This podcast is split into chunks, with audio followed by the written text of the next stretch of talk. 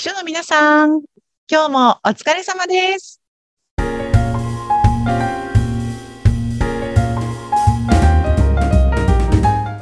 秘書の皆さん、こんにちは。秘書寮編集長佐々木です。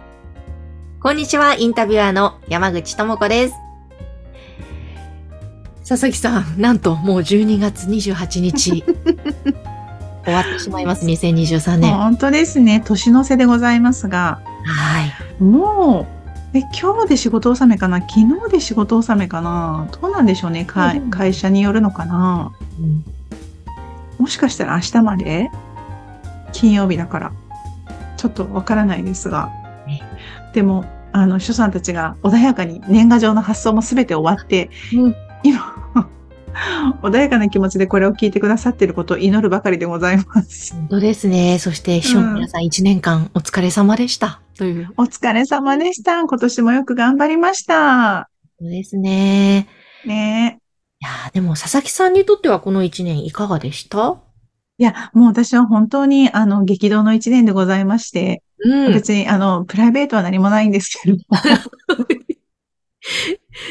猫ちゃん本当に今年は、あ、そう猫がいるっていうだけ、猫のせい、猫が成長したぐらいなんですけど、あの、今年は3月から、えー秘書さんも経営を学んでいこうという EP カレッジというのをスタートさせまして、そこにあのご入学をしてくださった方々とのやっぱり深いお付き合いができたということが私にとって人生の宝だなというふうに思ってます。ああ、いいですね。素晴らしい。うん本当に。本当に。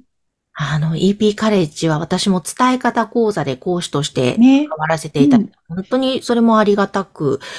うん。もう本当あの、前向きな秘書の皆さんとこう関わることができたことをなんかいろいろね、お伝えできたことがすごく嬉しいですし、皆さんも本当、がぜん伝え方がお上手になりましたよね。そうですよね。本当に、あの、山口さんがね、おっしゃっていて、本当にその通りだなと思ったんですが、あの、話し方とか伝え方っていうのは、こう、天、天性のものとか、先天的にこう生まれ持った能力なのではなく、あの、磨けば誰でも上達するものなんだっていうのに、なんか本当に気づかされたきっかけでしたね。うん本当皆さんの頑張りに感動した、そんな私は一年でもありましたが。ねえ、でも佐々木さん、その EP カレッジも、どんどん来年はね、新しい期が始まって、いやー、ちょっといろいろと今年は試行錯誤をしながら進んでいった感じだったんですか？そうですね。やっぱりでも、始めるって、この EP カレッジというのをやるぞというのを決めたのがちょうど1年ぐらい前、えっ、と、2022年の12月ぐらいだったので、そこから大急ぎで準備を進めて3月に開校にこじつけたというところの、もう本当に、あの、そのスピードが速すぎて、私もついていけるかどうかみたいな感じだったんですが、うん。あのね、一緒に、あの、先日、この番組にもゲストで登場してくれた千代ちゃんうんなんかもね、すごく、あの、力を寄せてくれまして、はい。そういう皆さんの応援のおかげで、開校にこじつけられたんですけども、うんだから本当に私一人だけの力ではないのですが、でもやっぱり、なんか私としては、挑戦したなという、新しいことを始めたなということで、すごく満足感のある一年になりました。ねえ素晴らしいですね。あの、ちょうど、ポッドキャストの割と前半の方だったかな、佐々木さんが、もう EP の話を初めてされた回があって、で、えーこの日本にも EP という名前を普通になるぐらいに浸透させたい、そんな EP という秘書さんを増やしたいみたいな、そんな宣言をされてたのをちょっと今思い出しました。そうですよね。本当に、だから、一年ぐらい、一、二年ぐらいのところで急に発想から着想から行動っていうところ、本当に短いスパンで、あの、やってしまったなという感じがしていますね。うん。すごい行動力がね、ありますよね、佐々木さん。いや、どうなんでしょう。なんか、うん行動力があるのかもしれないですけど、でもなんかもっと、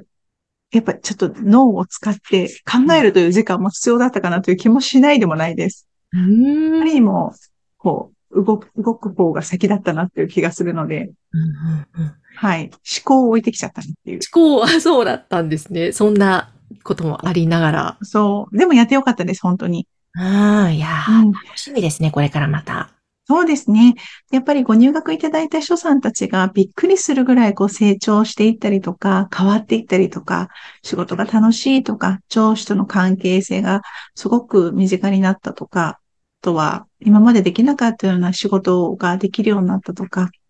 今まで一回も行ったことなかった海外出張に上司と一緒に行きましたとか、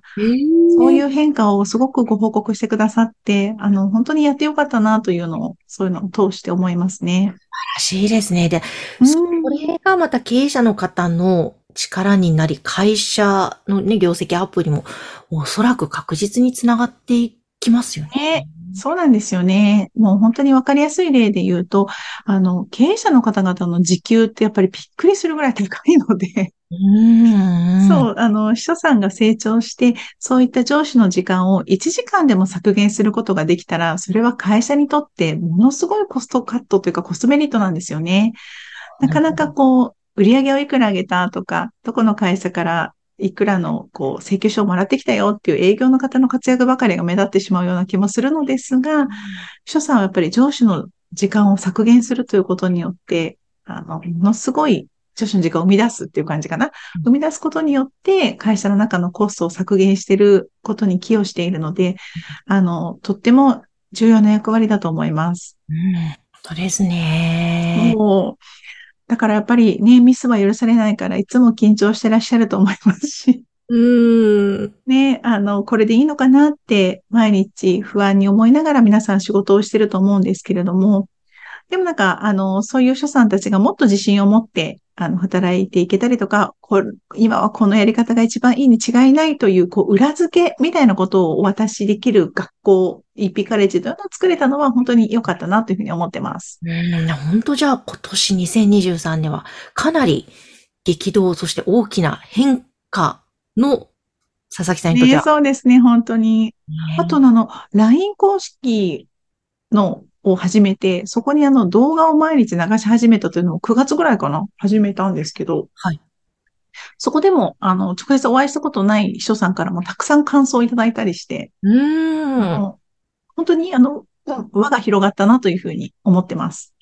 や、本当あの、LINE 公式の動画もね、毎日配信していて、最初の頃はね、結構時間かけてたっておっしゃってましたけども、最近は噛んでもいいやっていう、もう本当に、だから佐々木さんの自然体で、あの、あの方が絶対いいと思います。もう、噛むのがそうですか何だろうが、絶対伝われば大丈夫だと私は思ってるので、すごくなんか楽なスタイルで、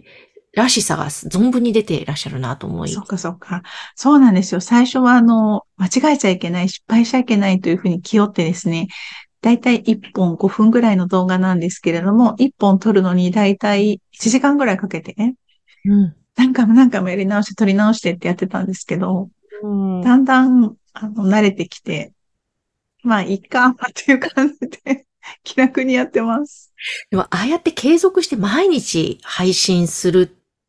って大変だと思うんですけども、やってみて何か気づいたこととか、そういうのってありました？ああ、そうですね。でもやっぱりこの動画で何を話そうかなっていうのは常にアンテナが立っている状態になってきたので、うんあの、す些細なところでも、あ、これって一生業務に役立つとか、あ、これ絶対書さんたちに伝えてあげようみたいな感じで、うんいつもだったら流してしまっているような日常のことにも自分自身が気がつけるようになったというのは大きな変化かなと思います。なるほど、素晴らしいですね。そしてうん、秘書さん愛が本当に深いなと。ねえそうなんですよ。でも、まあ、本当に秘書さんたちに頑張ってほしいっていうのもあるんですけども、私やっぱりなんかそれと同じぐらい、経営者の人たちに頑張ってほしいんですよね。うだから、それで経営者の人たちはやっぱり一番応援できるのは秘書さんたちなので、そう。だからね、秘書さんたち頑張ってほしいなっていうのは、そんな理由もあります。なるほど。え、でもなぜそこまでその経営者の方に頑張ってほしいっていう、その先の思いがあるんですか？なんか自分も経営をやってみたところ、あの、秘書だけしかやってこなかった私がですね、なんとその2017年からおこがましくも自分も経営者としてやってみたところ、いや、これ大変だなと思ったんですよね。んうんうん。山口さんもお感じになると思うんですけど、はい。でやっぱり誰かが自分の事業のことを理解してくれて、自分にこう、よ寄り添ってくれるというか、うんあの、経営のチームとして関わってくれたら、こんなに素晴らしいことはないと。うん。で、私には秘書さん今いないですけれどもうん、秘書さんがいる方たちって、秘書さんがそういう存在になってくれたら、絶対に心強いだろうなと。いうふうに、自分がやっぱり経営者になって、うん。あの、世の中の経営者の気持ちをちょっと理解できるようになったかなとそう。まあ、私はね、その大大企業の社長ではないんですけど、でもきっとなんかどんな規模の社長さんたちでもそう思ってるんじゃないかなと思ってます。いやー、なるほど。ご自身の体験というか、感じたことからスタートしたんですね。そうなんです。うんそう。で、やっぱりなんか経営者の方がさまつなことに頭を悩ませてしまったりとか、例えばなんか、なんでしょうね、こう役員同士の仲が悪いとかうーん。ね、なんかそういうことで頭を悩ませていて、本当に本業の方にパワーが使えないと、会社の業績に本当に、あの、インパクトが大きいので、なるべく本当に経営者の皆皆様は、会社の本業に100%集中するという環境ができて、その他のことは、所産とかね、そういう経営チームみたいな人たちが引き取ってあげられる状況だといいですよね。ですね。そしてその一人一人の経営者の方が経営に集中できて、業績アップしたら、なんか、その強い企業がね、増えると、なんか日本が元気になることにもね、いつながります。そうなんですよ、本当に。これなんか何もね、あの、論理的に矛盾はしてないはずなので、うん。本当に秘書さんたちから、あの、強くなって、この、日本の発展まで、頑張っていきたいなと思ってます。ねちょっとますます2024年の佐々木直美に注目していただきたいと思いますが、この、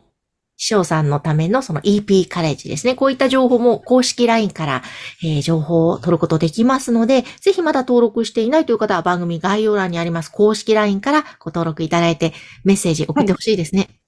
あそうですね。はい。LINE にご登録いただいて、メッセージいただけると、私、あの、ちょっとお時間いただく時もあるんですけれども、すべてのメッセージに私直接お返事しておりますので、お気軽にご連絡いただけると嬉しいです。はい。ぜひぜひ皆さん気軽にメッセージ送ってみてください。えーさあ、ということで、えーいよいよ2023年もあと数日で終わりとなります。除夜の鐘が聞こえてきそうですね、山口さん。ええいやーなんかちょっと寂しいですけど、でもね、来年また楽しみにしてそうですね。あの、本当にいい年にしましょう。私も山口さんも。ですね。はい。引き続きこの番組もね、あの、続けていきますので、うんぜひまた来年もお付き合いくださると嬉しいです。お耳をお貸しいただけると嬉しいでねす。本当ですね。今年1年ね、お耳お貸しいただいてありがとうございました。来年もぜひ。はい。引き続き応援してください。はい。さあ、ということで、えー、佐々木さん今年もありがとうございました。ありがとうございました。聞いてくださってる人たち、秘書の皆さんもぜひ良いお年をお迎えください。良いお年を。ありがとうございます。この番組は秘書さんのためのお花屋さん青山花壇の提供でお送りいたしました。